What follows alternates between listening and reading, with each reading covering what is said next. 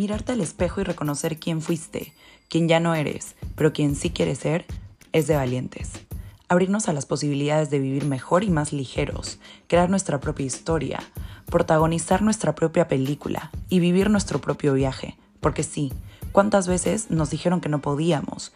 ¿Cuántas veces nos dijeron que el sueño era muy grande? ¿Y cuántas veces nos repetimos que no éramos lo suficientemente valientes para ser quienes realmente queremos ser?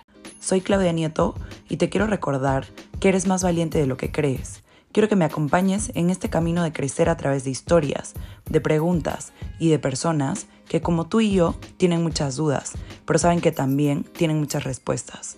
Spoiler, no te lo dijeron, pero es de valientes estar vivo por ti y para ti. Y aunque no lo creas, cada decisión que tomas a diario es de valientes.